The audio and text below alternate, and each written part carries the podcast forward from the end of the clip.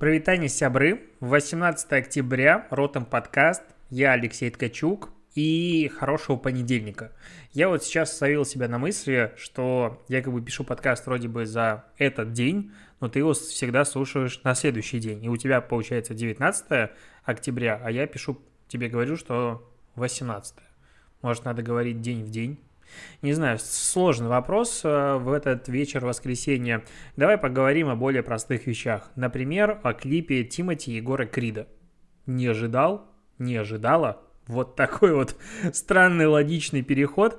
Короче, новый клип у них вышел под названием «Звездопад». Не буду оценивать его музыкальную культурную ценность э, Тимати с Егором Кридом, но количество интеграции за первые типа 30 секунд, оно максимально возможно. Ну, в принципе, нет, я думаю, если захотеть, то можно впихнуть, конечно, больше, там, типа, чебупели, но меня улыбнуло, как они сами себя стебут, типа, Тимати, я пришел, я посмотрел этот клип, если что, вот, ради тебя, я не буду вставлять песню сюда, но я вот подумал, можно ли назвать произведение песней? Хотя, что я сижу и гундлю? Нормально, трек, 5 миллионов просмотров, все по красоте, куча там людей собрали. А, первые просто в моменте старта, они такие, типа, что, опять снимем в клип, в который пихнем много рекламы? Не, типа, завязал. И Тимати в этот момент показывает ставки на спорт и телеон, и, типа, футболку, вот. И я вот что-то понял, что практически всегда любая интеграция бренда в клип отечественный – это такая стыдоба. Ну, я вот пытаюсь вспомнить, когда это было не блевотно, и что-то не могу вспомнить. Может, ты вспомнишь и назовешь клип, я посмотрю с удовольствием. Но когда, ну, чебупели, блин, ну, или какая-то прочая хрень, типа, интегрируется в на серьезных плюс-минус чах в бренд, э, в клип, это всегда так так как-то неприятно. Ну, возможно, я маркетолог и обращаю всегда внимание на эти продукт плейсменты, но в целом Неужели нельзя это делать лучше? Если... Да и вообще смысл, ну то есть насколько измерим результат, допустим, когда а, бренды Oppo, по-моему, Honor что еще? Что-то еще, по-моему, интегрировалось в клипы регулярно, еще какая-то хрень. А, и они заносят туда, ну, большие суммы, то есть там миллион рублей, полтора, два, возможно, больше. У меня есть вопрос, насколько они измеряют дальше эффективность и результат вот этого интеграции. Ну, потому что как бы ссылку в клипе ты не поставишь. После выхода клипа Продажи телефонов настолько сильно идут? Нет, ничего не растет. Вот э, насколько это измеримо с технической точки зрения, нас, ну вот как такой бюджет увеличивает э, в целом э, продажи бренда? Или это влияет на узнаваемость, или на что-то еще?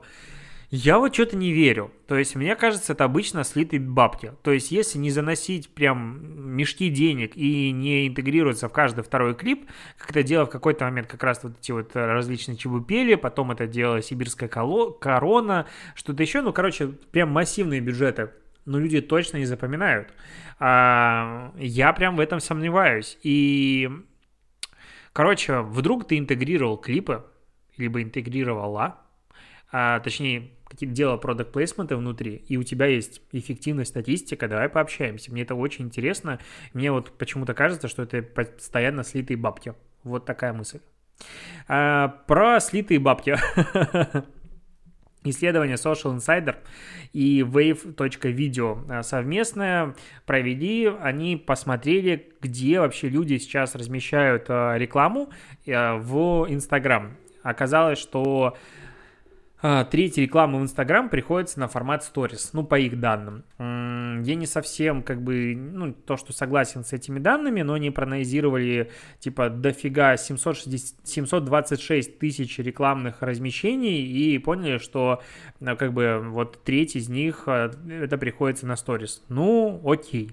А при этом самая популярная цель – это почти 40%, 39% в сторис цель – это трафик, 30%, 31% конверсии, 9,4% охват, 6% лидген, 3-4% просмотры видео, интересно, 3-4% мессенджеры, 3-3% бренд awareness, потом идет 2% инсталлы, 1,4% engagement, это, конечно, оригинальная э, цель, и 0,62% продажи в каталоге. Ну, в принципе, все логично. Я, кстати, удивлен, что на конверсию почти 31% работает. Я думал, трафик будет э, сильно преобладать, типа процентов 60-70. И остальное, почему-то, мне казалось, будет лидген. При этом 25% только идет статика, а 75% идет видео, идет динамика. А сюда наверняка как бы часть определяется именно как видео, но большая часть, мне кажется, будет motion. Это в тему того, что люди регулярно спрашивают, типа, вот насколько motion графика будет э, актуальна в ближайшее время. Мне кажется, ее актуальность только растет, и сейчас э, motion дизайнеров классных, их прям будут отрывать с руками. И вот э, есть у меня один, который делал э, заставку для Ротом подкаста, для полусадкового подкаста, для White SMM. Э, Денис, ты меня не слушаешь, но тебе привет. Всегда тебя рекомендую. Вот. Э, что еще они выяснили? Что в среднем, согласно исследованию, бренд э, публикует в среднем 7-8 сторис в месяц. Такое себе. Если подписчиков больше, то публикуют больше. Соответственно, аккаунты с аудиторией больше 100 тысяч человек размещают в среднем 14 сторис. А если мало подписчиков, менее 5 тысяч, 3 сторис в месяц, ну, типа, вообще ни о чем. Однако, чтобы обеспечить коэффициент удержания на уровне 70% и выше, необходимо размещать минимум 5 сториз в день, говорят аналитики. Досматриваемость минимум 70% до конца от 5 сториз и больше, это что там за магия контента вообще? Ну, то есть ну, нет таких досмотров в Инстаграм у брендов. Вообще нет. И от 5 до 10 это падение до 50% происходит. Поэтому я что-то удивлен, честно говоря, этими данными. Особенно удивлен графиком, в котором показывается средний э, reach и impressions rate by number of stories per day. Так написан график. Ну, получается, средний э, охват и средний, ну, в процентовке, и в средний, ну, impressions это, получается, у нас просмотры. Э, Короче, зависимость охвата и просмотров сторис относительно числа сторис, которые публикует аккаунт в день. И если ты типа публикуешь сколько то 15 сторис, то у тебя средний охват будет 99,37%. А, я что-то охренел от этих данных, честно. Это вообще не статистика, которая существует. Рич в сторис больше 50% это Настолько редкий аккаунт, настолько редкий аккаунт может такое показать, что их можно заносить в Красную книгу. 99%, ну, такого не существует в принципе. Я это исследование разберу и закину на телеграм-канал к себе, э, основательно как раз-таки, скорее всего, утром встану и сделаю пост. Но что-то прям странная хрень. Вот очень странная штука. А, кстати, мы тут э, полусад... полусадки, мы тут э, продажных блогеров э, выпускаем подкаст. Скорее всего, понедельник, когда ты слушаешь этот подкаст, он уже по плану должен выйти в течение дня, если все будет хорошо. А полусадки подкаст, я надеюсь, все уже послушали, кто хотел, если нет, послушай. Там мы как раз про опыт. В целом, я хочу перевести полусадки подкаст в формат еженедельный, где мы будем обсуждать именно свои проекты. Ну, знаешь, такая жизнь маркетологов в плане digital, в плане того, что вообще происходит в жизни. Потому что чем больше ты не видишься, ну, с, допустим, с Димой мы не видимся, тем больше вещей забывается и меньше интересного можно рассказать. Я вот понял, это знаешь, как, допустим, у тебя вот есть друг, представь себе, что у тебя есть друг. Не у всех есть, но у тебя есть. И ты с ним видишься, допустим, регулярно и вам всегда есть что обсудить. Если ты видишься нерегулярно, допустим, полгода не общались, и ты такой созваниваешься, так, ну как дела? Ну нормально, а у тебя как дела? Ну тоже нормально, потому что, ну как бы, как будто надо обсуждать самые важные вещи, если ты долго не виделся. И, а подкаст мы сейчас задумаем именно как такое диалоговое какое-то о болях маркетологов, вот с чем каждый из нас сталкивается. Просто чтобы все чувствовали, ну, люди, которые слушают подкаст, чувствовали сопричастность к тому, что вот вещи, с которыми сталкивается каждый из маркетологов сегодня, они важны и для других. Вот как, допустим, меня беспокоит то, что Facebook и Twitter — это супер цензурированные платформы, у которых нет свободы слова. Я это транслирую, мне кажется, это волнует не только меня одного, и когда мы все вместе как бы слушаем этот подкаст, ты понимаешь, что скорее всего, многих людей это также заботит проблема. Кстати, начал смотреть тут э, э, социальную дилемму, это social dilemma э, на Netflix. Ну, я посмотрел минут 40, я, конечно, его досмотрю. Но в целом, как бы честно, вот это вот откровение, которое социальная дилемма произвела, ну, возможно, для людей, которые прям максимально далеки от социальных сетей. Потому что люди, которые работают с ними регулярно, э, маркетологи, СММщики и все остальное, все это прекрасно все понимают. Ну, то есть никакого ну, удивительного откровения пока за первые 40 минут у меня не произошло. Да, алгоритм делает так, чтобы ты как можно больше времени в нем проводил. Последние года три, мне кажется, на лекциях я своих плюс-минус постоянно про это говорю, что логика, в принципе, контента в социальных сетях, она смещается с, ну, как бы алгоритм работает не за создателя контента и борется за него, а сейчас за потребителя контента, потому что это самый важный человек, и он выбирает, что смотреть. И поэтому происходит эта вся история про то, что у человека интересна лента, а у тебя падают охваты, потому что ты делаешь неинтересный контент. Не у тебя конкретно, но в целом вот и глобальная такая ситуация на рынке. Поэтому, ну, окей, возможно, для простых обывателей э, фраза о том, что если ты пользуешься чем-то бесплатно, значит продукт, ну, типа товар это ты, она стала откровением. Для всех остальных маркетологов это вещь, с которой каждый из нас живет каждый день и ходит на работу и грустит.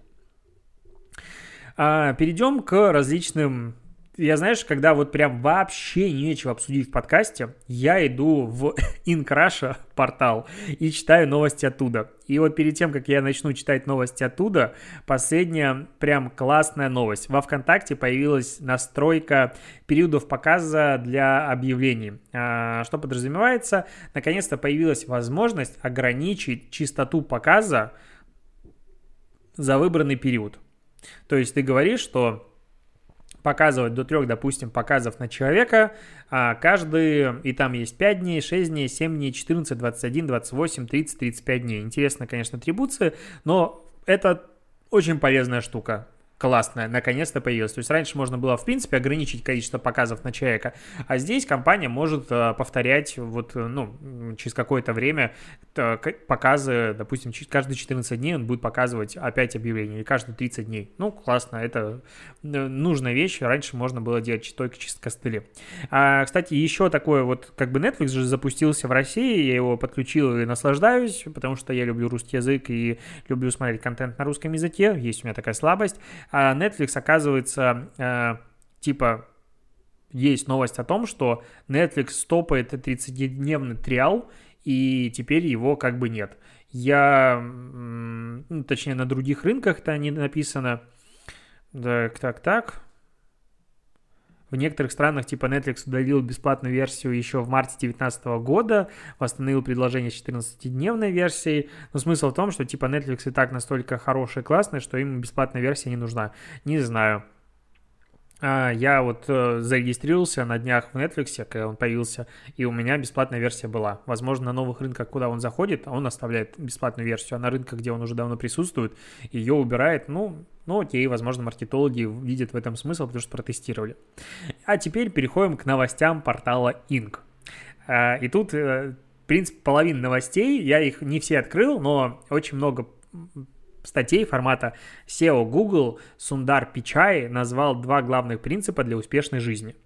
А, кстати, кстати, на мой взгляд, в имени и фамилии а, SEO Google кроется причина, почему Google а, обязательную комиссию в 30%, которую он сейчас начал опять же навязывать вслед за Apple в своих Play Market, для рынка Индии отложил на год. Ну, то есть э, для, у всех стартует обязательно, вот прям все должны выполнить условия с сентября 2021 года, а у них э, в 2022 году.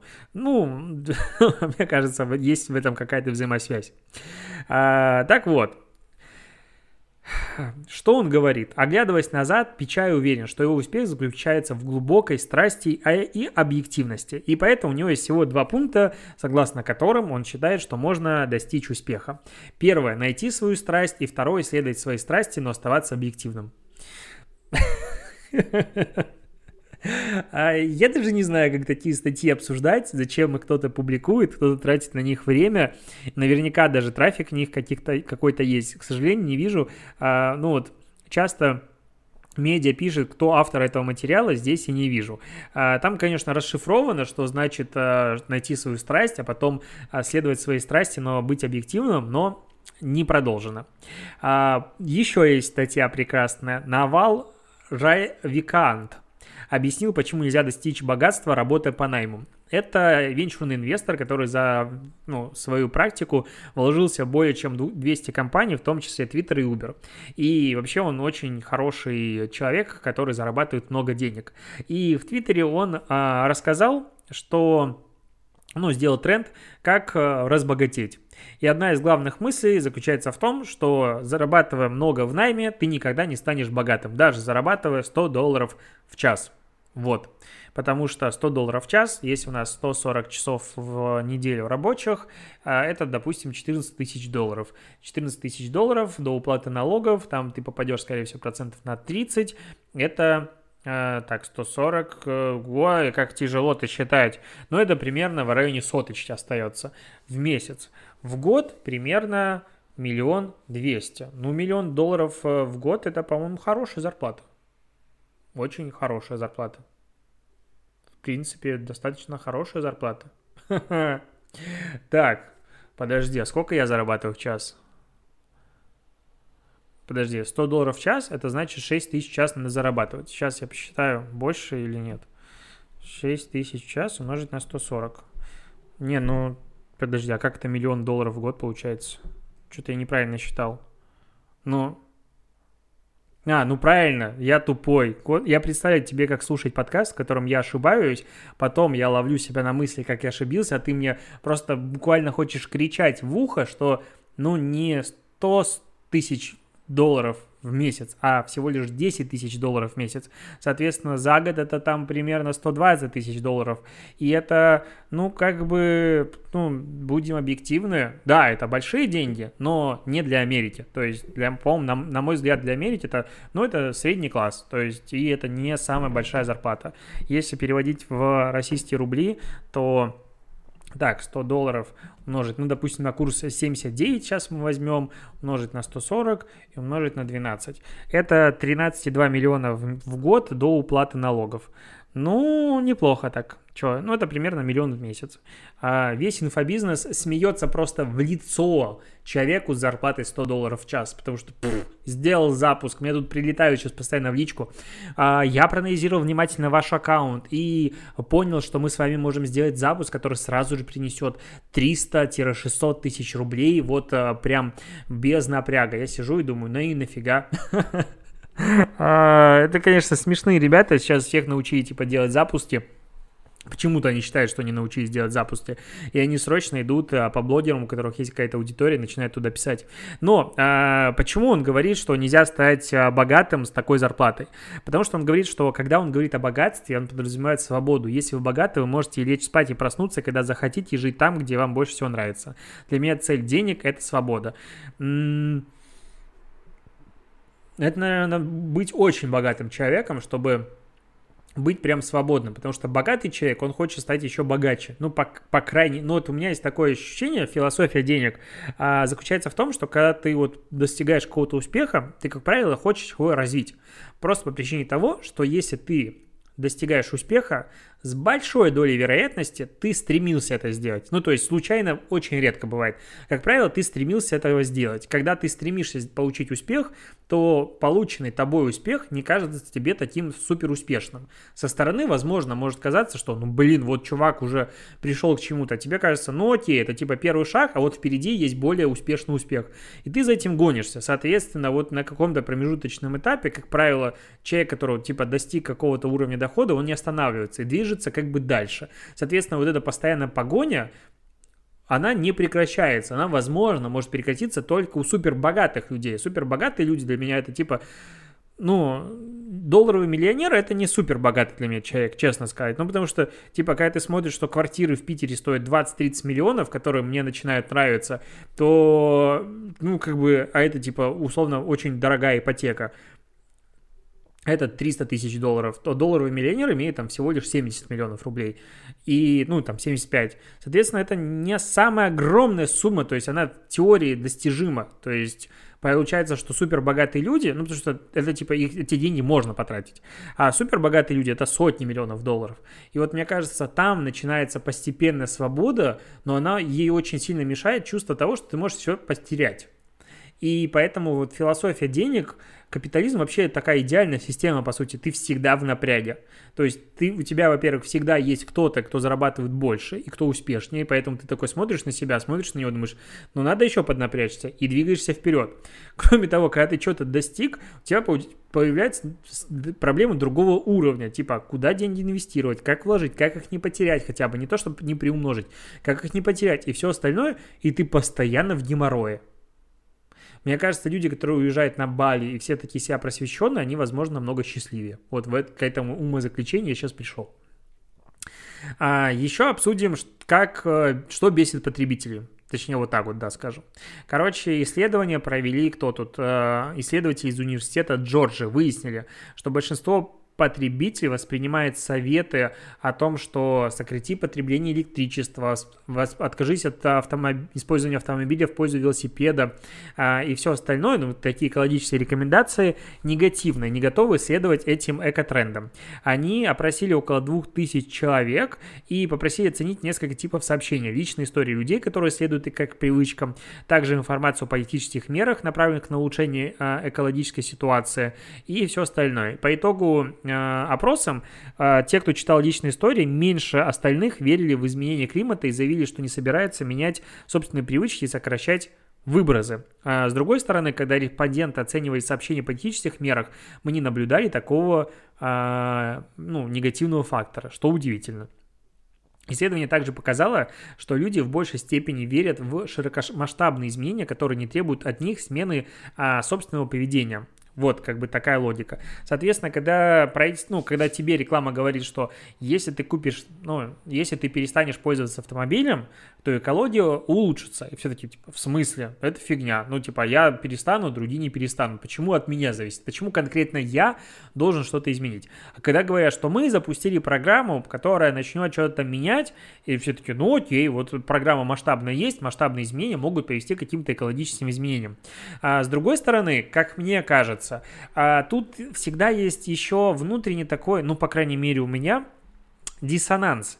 Когда вот э, тебе компания говорит, допустим, производитель чего-нибудь, мы боремся за экологию, мы там вот э, принимаем э, на переработку какую-нибудь там одежду, типа H&M.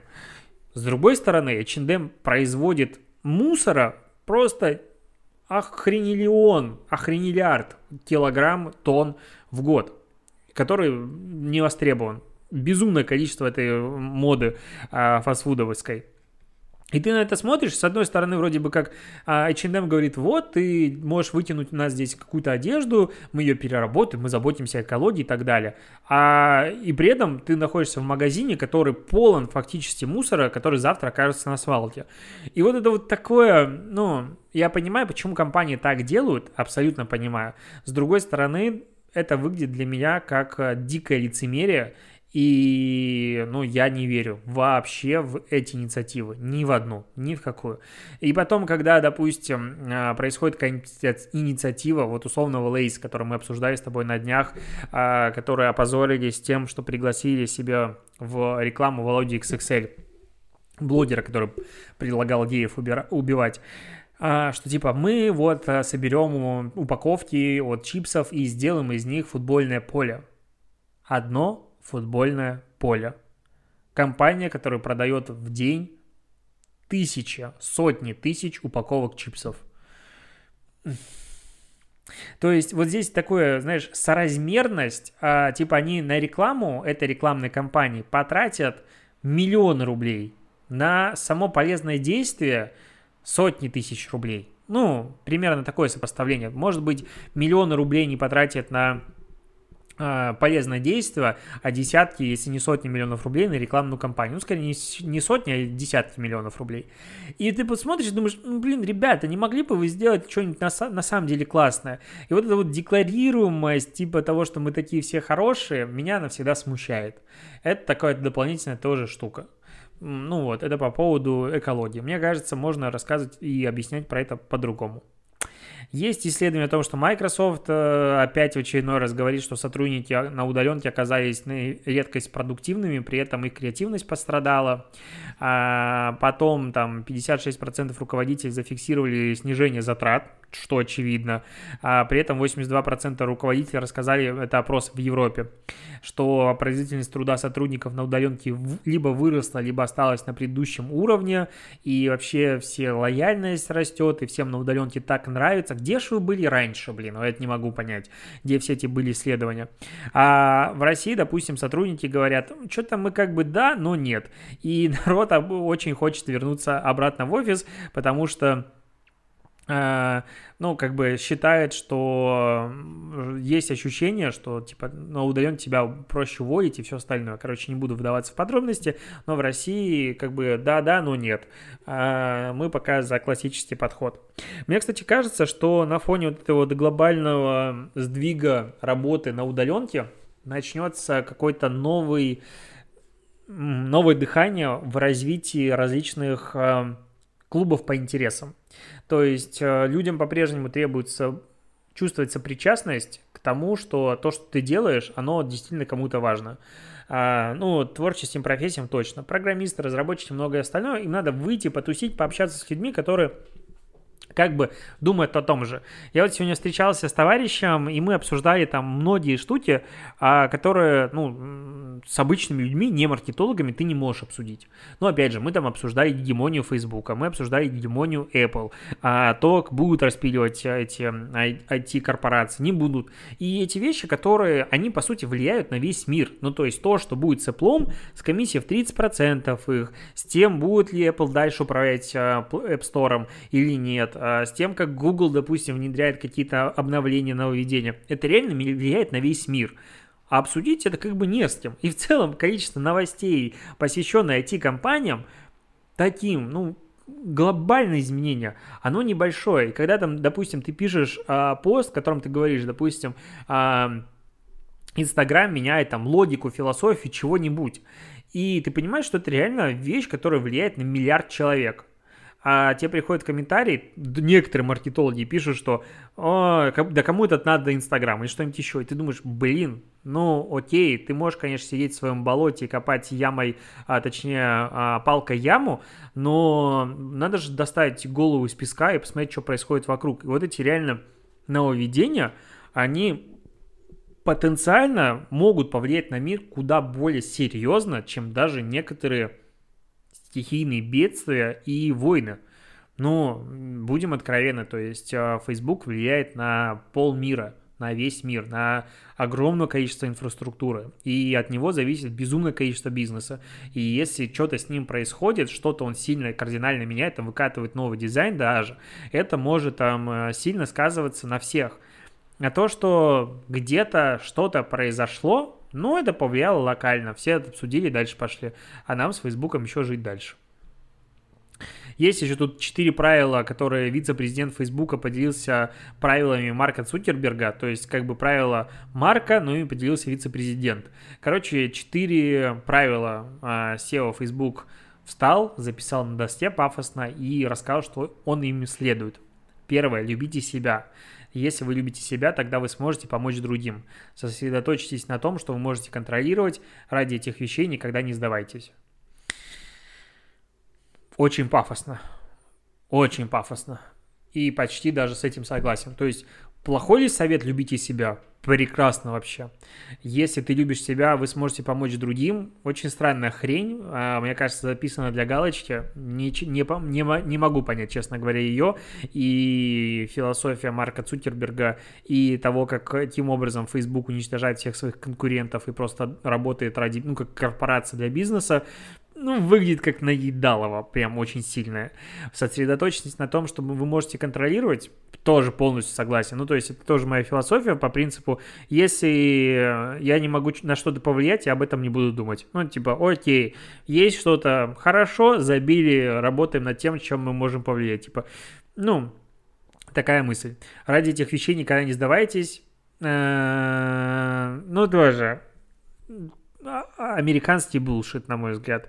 Типа, никогда не сдавайся, верь в себя, вот эта вся фигня мотивационная. Вот Тони Робинсон сходить, послушать, то же самое говорит. Правила эти жизни помогут улучшить жизнь? Ну, хрен мне. Мне кажется, что вот эти чужие правила жизни, их навязать другому человеку, ну, невозможно.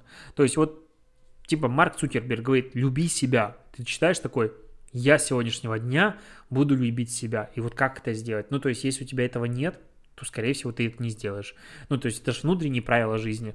И можно ли применить это к другим? Некоторые, может, себя так настолько сильно начнут любить, что скажут, я еще не нанимался работать на твоей работе, и у меня там, у мужика моего две работы, и я вообще сваливаю. Или у жены моей две работы, я ухожу, и мне это в гробу видал, эту работу. Короче, я что-то начал вспоминать «Все ненавидят Крис» сериал. Если вдруг ты не смотрел этот сериал, обязательно посмотри крутейшая штука в переводе «Кураж Бомбей».